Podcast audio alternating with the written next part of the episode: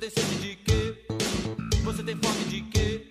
Em 18 e 19 de setembro, aconteceu a nona edição do Seminário de Extensão Universitária da PUC Minas, com a temática Universidade e Sociedade, Desafios e Perspectivas Contemporâneos. O evento, aberto a professores, alunos, funcionários e comunidade externa, contou com diversas atividades nos campos: Coração Eucarístico, Arcos e Poços de Caldas, unidades Barreiro e núcleos universitários em Betim e Contagem. Um dos destaques do primeiro dia do evento foi a socióloga e professora da Universidade de São Paulo, Eunice Ribeiro Duran. Com mestrado e doutorado em Ciências Sociais, ela apresentou a primeira palestra do seminário sobre a importância e o papel da universidade na integração, vivência e no desenvolvimento da sociedade. A palestra foi um sucesso. O tema contextualizou o diálogo entre a atual estrutura do sistema educacional brasileiro e a reflexão sobre as barreiras e os conflitos dos processos educacionais. O laboratório de áudio do Lab SG da PUC São Gabriel marcou presença no evento. Trazemos para vocês, ouvintes da rádio online, o discurso da professora Eunice Ribeiro Duran. Eu queria primeiro explicar como é que eu vim parar na educação, porque eu acho que isso é importante. Eu sou antropóloga de formação. Mas toda a minha carreira é feita em antropologia, até, até a, a professor titular.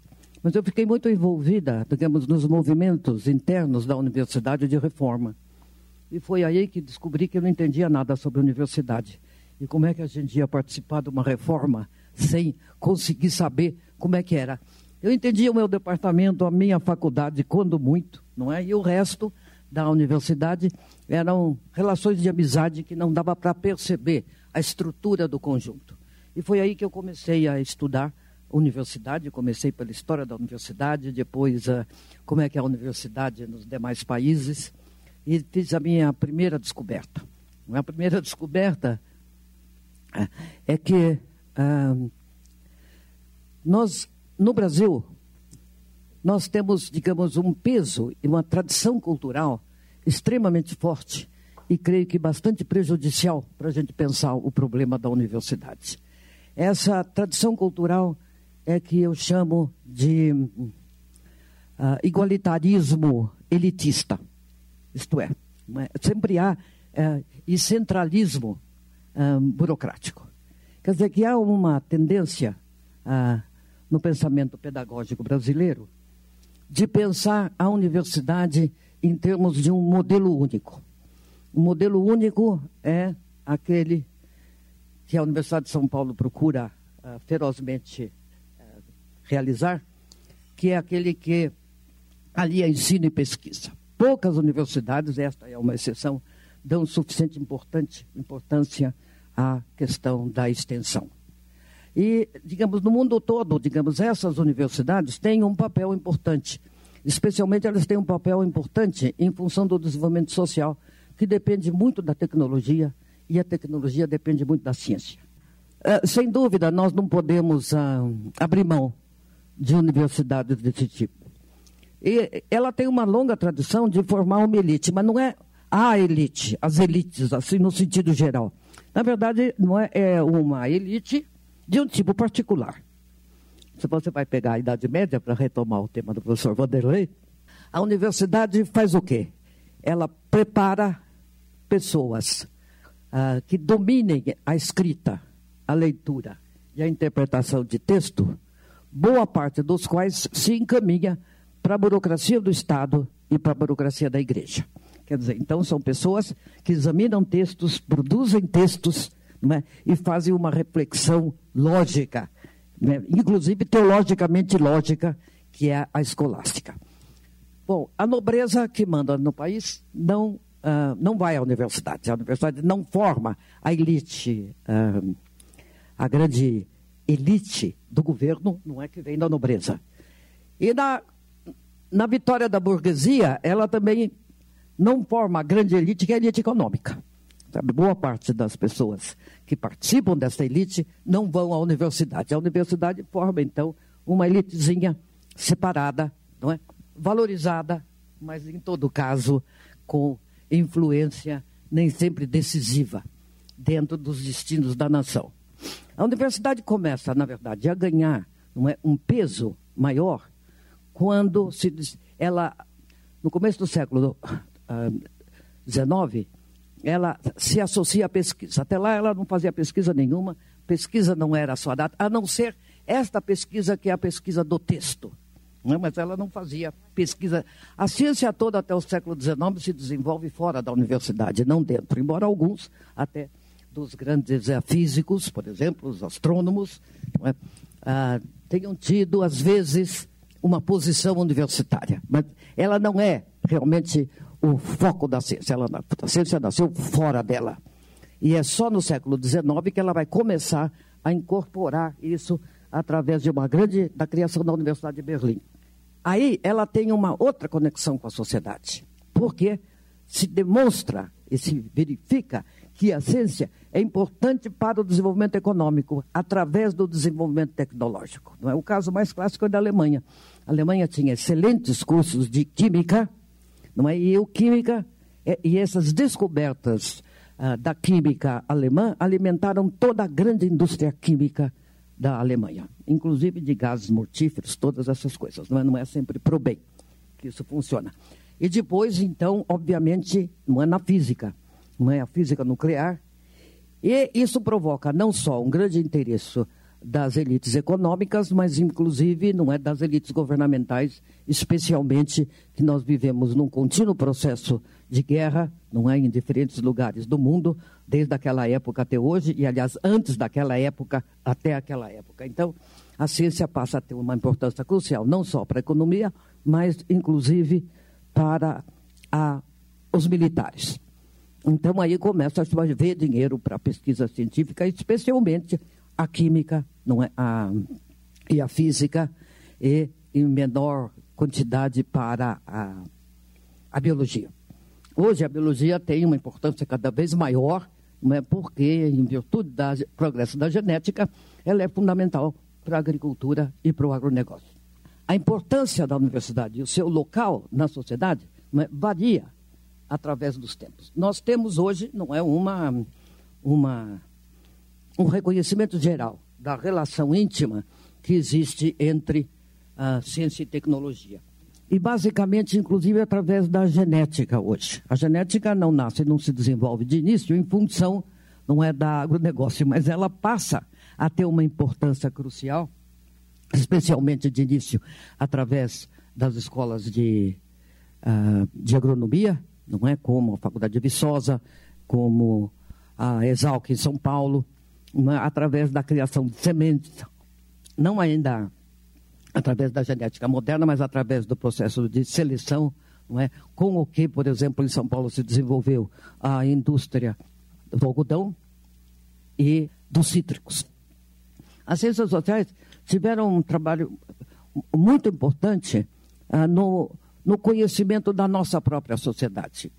E as ciências sociais não é introduziram, especialmente a economia, a sociologia, a antropologia e a ciência política, a produção de um conhecimento novo sobre o próprio Brasil. Então, todas essas questões que nós encontramos hoje, na verdade, ah, passam a ser objeto de análise das, das ciências sociais, com o que se modifica e altera bastante a visão que nós temos sobre o Brasil. Entretanto, digamos, apesar de tudo isso, nós temos uma tradição muito antiga e muito pesada que dificulta enormemente o nosso pensamento sobre o papel da universidade. Isso vem, não é, voltando ao, ao igualitarismo elitista. Ele vem de uma, vou chamar de uma ideologia criada no seio das próprias universidades públicas, não é que influenciam enormemente esse pensamento de que a melhor coisa que existe é uma universidade que alia ensino e pesquisa. Porque ela é realmente onde se cria o conhecimento novo. É? E que o resto tudo é uma, uma formação de segunda classe não é? que estava destinada aos pobres e que nós temos que ah, sair desse elitismo abandonando os pobres não é? e oferecer o melhor ensino possível para toda a sociedade. Só que o melhor ensino possível, na visão não é, que domina o Brasil até hoje, é aquele que se dá na universidade. Então, nós temos que ter a universidade para todos. A universidade, nesse sentido, não é de formação elitista, era ah, muito razoável quando ela atendia uma demanda social muito pequena. Não é uma demanda social que não era a elite governante, não era a elite econômica, é? e que era um fulcro do pensamento que nós podemos chamar burocrático no sentido mais generoso do termo. Ela não era, não é alguma coisa que fosse para todos, nem todos iam se interessar pela universidade. Para começar, que tinha que aprender latim. Você tinha, na verdade, um escalonamento da formação em que uma parte ia para essas frirulas, não é? Esse conhecimento muito livresco ah, que caracterizava a universidade, e o resto, não é, ia para o ensino técnico. E há uma única sociedade na qual ah, a, o ensino superior para todos é considerado. Sabe, porque não se pode pensar o ensino para todos em termos exclusivamente da universidade. É porque a gente valoriza tanto a universidade que a gente acha que todo mundo vai ter que querer pesquisador. Então você vai ter que dar oportunidade para todo mundo entrar na universidade, para todo mundo ser pesquisador. E eu não acredito que numa população tão diferenciada como a brasileira, não é? e com níveis de, renda, de uma desigualdade uh, social e econômica enorme, é? você possa botar todo mundo na universidade, mesmo porque o dinheiro não vai dar. A universidade antigamente era mais barata, que só precisava de biblioteca. Mas agora, hoje, para você ter um desenvolvimento razoável da física, você precisa ter equipamentos tão caros que só existem internacionalmente. Não é como os observatórios astronômicos, por exemplo. Não é? E mesmo o desenvolvimento dos meios de comunicação dependem de laboratórios não é, que progridem a uma, a uma taxa extremamente rápida, de modo que é extremamente caro.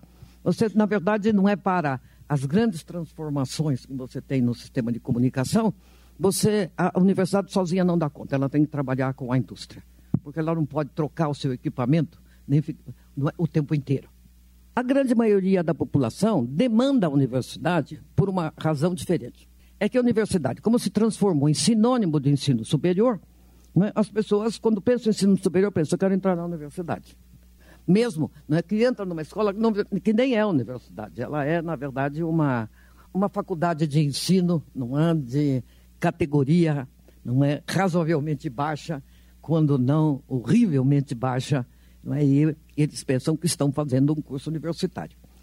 Agora, você veja que esta, este engano linguístico, é, ele vicia toda a nossa reflexão. Quer dizer, todo o tempo que nós estamos refletindo sobre o ensino superior, nós estamos refletindo em, ser, em termos de universidade.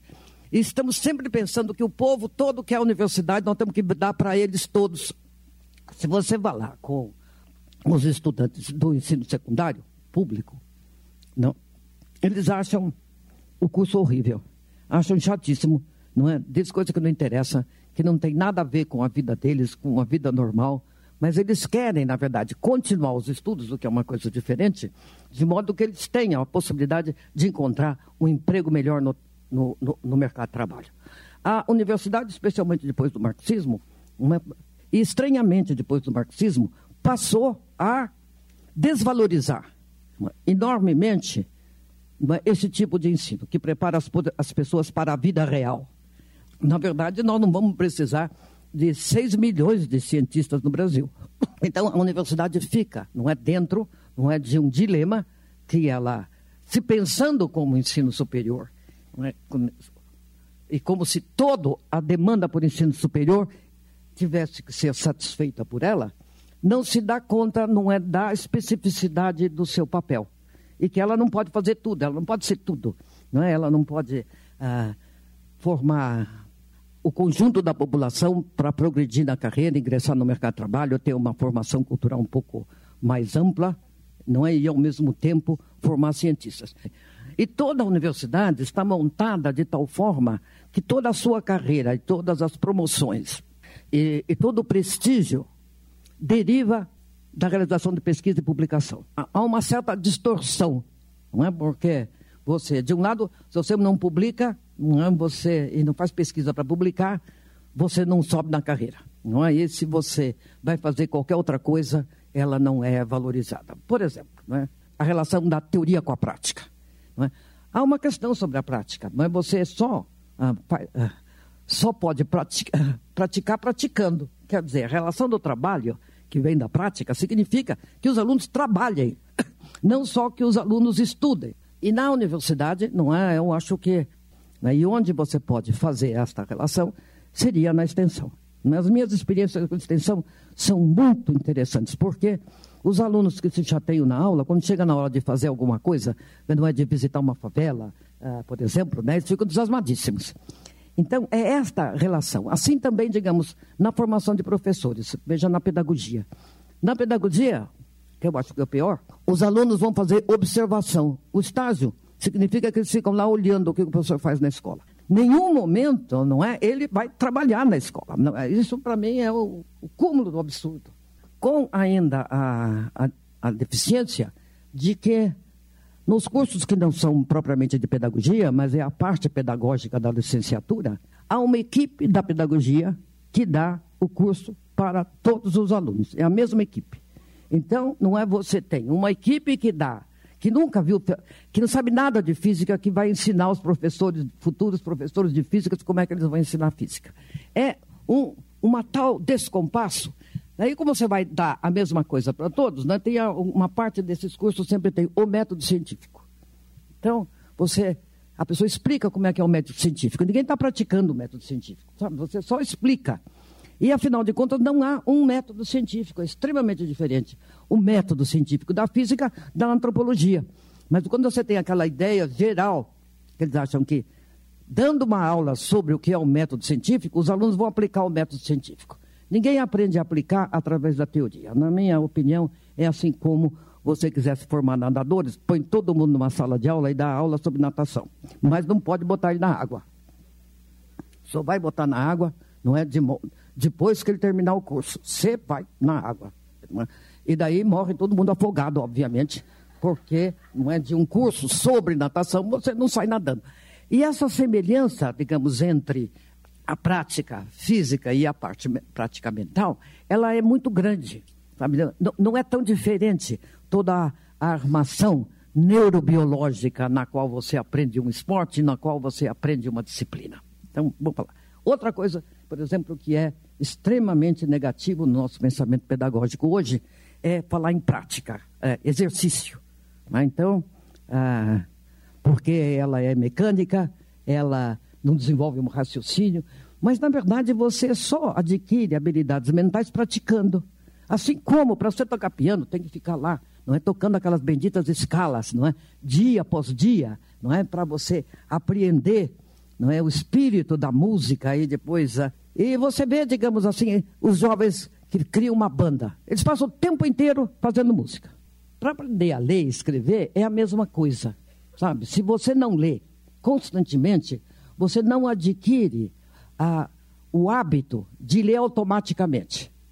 Esse problema, quando você, o aluno, não chega ao ponto de ler automaticamente, a leitura é muito difícil.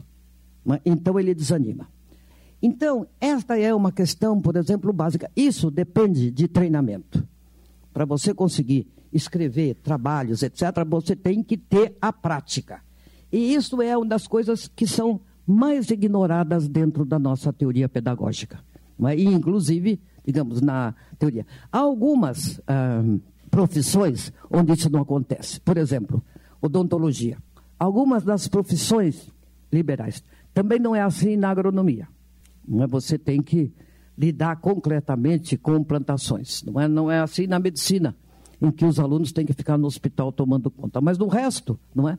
Ah, realmente você fica vivendo num mundo, especialmente na pedagogia, inteiramente distanciado, não é, da prática e do, do pensamento comum.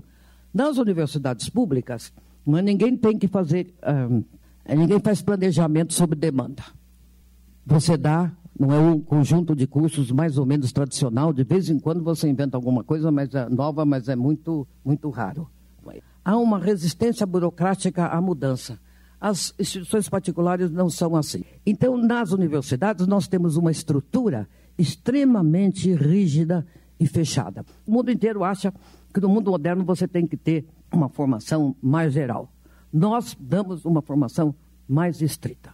Duas, por exemplo, duas coisas fundamentais que são dois eixos de organização da informação, que são o tempo e o espaço. Quer dizer, é a história e a geografia. Então, você não pode sair, como hoje acontece, não é de um curso médio, entrar na universidade em que se pede uma reflexão, se as pessoas nunca ouviram falar do Oriente Médio. Está né? Tá um, uma bagunça no Oriente Médio, uma coisa terrível, um problema fundamental que pode acabar afetando a gente, mas não sabe localizar, não sabe nem onde é que é. No mundo globalizado, sem esse número, esta base de fundamentação para você conseguir localizar os acontecimentos e as informações, colocá-las no contexto na qual elas fazem sentido, e aí comparar com outras informações que estão localizadas naquele mesmo lugar, é necessário um pouco mais da formação geral. Que aqui no Brasil, você nem adquire no ensino médio e nem adquire dentro da universidade.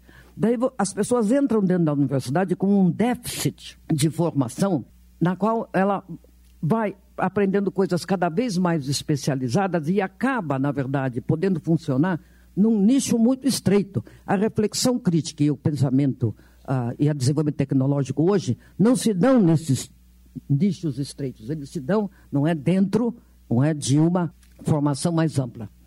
Então, eu costumo dizer, as disciplinas tratam de um aspecto da realidade. Os problemas são sempre multidisciplinares. Você não resolve nenhum problema se você não, é, não tiver um pouco da visão uh, multidisciplinar. Então, a valorização do saber técnico é fundamental. Não é verdade que para fazer saber técnico as pessoas não pensem, que elas não raciocinem e que elas não criem. Elas pensam, raciocinam e criam exatamente porque elas estão sempre se defrontando com problemas. Então, essas questões das diferentes habilidades e dos diferentes encaminhamentos dos alunos né, é uma coisa muito fundamental. E por isso é que nós temos que pensar, não a responsabilidade da universidade para com a sociedade, como se a universidade pudesse não é, resolver o problema da educação superior. Não, nós temos que pensar em termos não é, de um sistema mais diversificado de ensino. A extensão é importante porque os alunos sentem que estão fazendo alguma coisa, não é? E que têm o um interesse para aquela comunidade. E não estão só aprendendo uma teoria abstrata. Não que eu seja contra a teoria, não é? Não que eu seja contra a pesquisa na universidade, mas ela tem um lugar específico e nós não podemos transformar todas as universidades, não é, em centro de formação de pesquisador, quando há uma demanda da população por ensino superior que é muito mais diversa, não é, de pessoas que têm outras preocupações, pessoas inclusive que não gostam de estudar esse tipo de coisa. Então, é sair um pouco, não é dessa visão tão mistificada da universidade e tentar fazer tudo na universidade. A universidade tem que encontrar um caminho. Então, no que é que a gente pode, eu acho, retirar dessa questão, não é? A democratização verdadeira não é eleger o reitor. Não existe universidade nenhuma fora do Brasil onde se eleja reitor. E eu acho que, eu acredito muito naquele ditado que diz que é uma coisa, só existe no Brasil e não é jabuticaba. A gente tem que pensar duas vezes, porque certamente é uma porcaria. A autonomia que eles reivindicam é autonomia acadêmica. Autonomia acadêmica significa a autonomia do professor para programar o seu curso, dar a bibliografia que ele quiser e, e julgar os alunos de acordo com seus critérios. Isso é autonomia acadêmica. E é necessário, como eu digo, pensar no conjunto do sistema para você poder fazer uma crítica e pensar o um novo. E eu tenho muita esperança no Brasil sobre as universidades comunitárias, porque elas têm mais liberdade, mas não ficam presas àquele negócio, embora o sistema de avaliação permeie tudo com a ideia de que você precisa ter doutor. Assim, se você tem, digamos, uma vaga, um curso de direito, que era dado até ali, não é por, digamos, direito comercial, por um grande advogado da área de direito comercial, que tinha um grande escritório de direito comercial, você tem que mandá-lo embora e botar um doutor, recém-formado. Não sei se ficou um pouco claro que eu estava tentando mostrar que nós temos que pensar a universidade de uma forma, de um lado mais restrita, e temos que pensar de outro lado, é, de uma forma mais ampla. E temos que pensar o sistema de ensino é, em termos de uh, criação Onde precisa de ensino superior, você não pode pensar imediatamente em criar uma universidade. Não é assim que fez o Lula dessa última vez. Foi criando universidades, não é sem nenhuma infraestrutura, exigindo doutorado para todo mundo que vai entrar lá, não é retirando toda a possibilidade do trabalho nessas escolas do pessoal local. Então nós temos que pensar, em primeiro lugar, a valorização das diferentes vocações. Mas não há a compreensão e a reflexão para dar um curso que seja realmente de formação de nível médio em profundidade e que forneça aos alunos esse tipo de parâmetro. Agora, que você dê uma oportunidade, eu acho que isso que a universidade deve fazer. Mas se a gente der uma oportunidade da pessoa superar as deficiências da sua formação anterior, nós devemos ser capazes de, através dessa instrução e a organização desses métodos, influir um pouco dentro, não é do ensino médio do Brasil, que é uma coisa absolutamente vergonhosa. Eu acho que a desistência está em perto de 50% dos cursos que não terminam. E não só isso, o número de alunos que ingressam no, no ensino médio está caindo. Quer dizer, não é? Eles já não atingem a totalidade da população. E agora, ainda quando cai o número, é realmente um sinal de falência daquilo que vem perto, vem antes da universidade e que a universidade tem e as escolas, os sistemas de ensino superior, não é, teriam que providenciar pelo menos um remédio. Então, não sei se foi muito satisfatório a minha palestra, mas ela vem no sentido de fazer a gente pensar um pouco mais, refletir e ser um pouco mais de criativo. Acabamos de ouvir a palestra da socióloga e professora Eunice Ribeiro Duran. Ranier Alves e Matheus Calazans para a cobertura do Seminário de Extensão Universitária PUC Minas. Você tem fome de quê?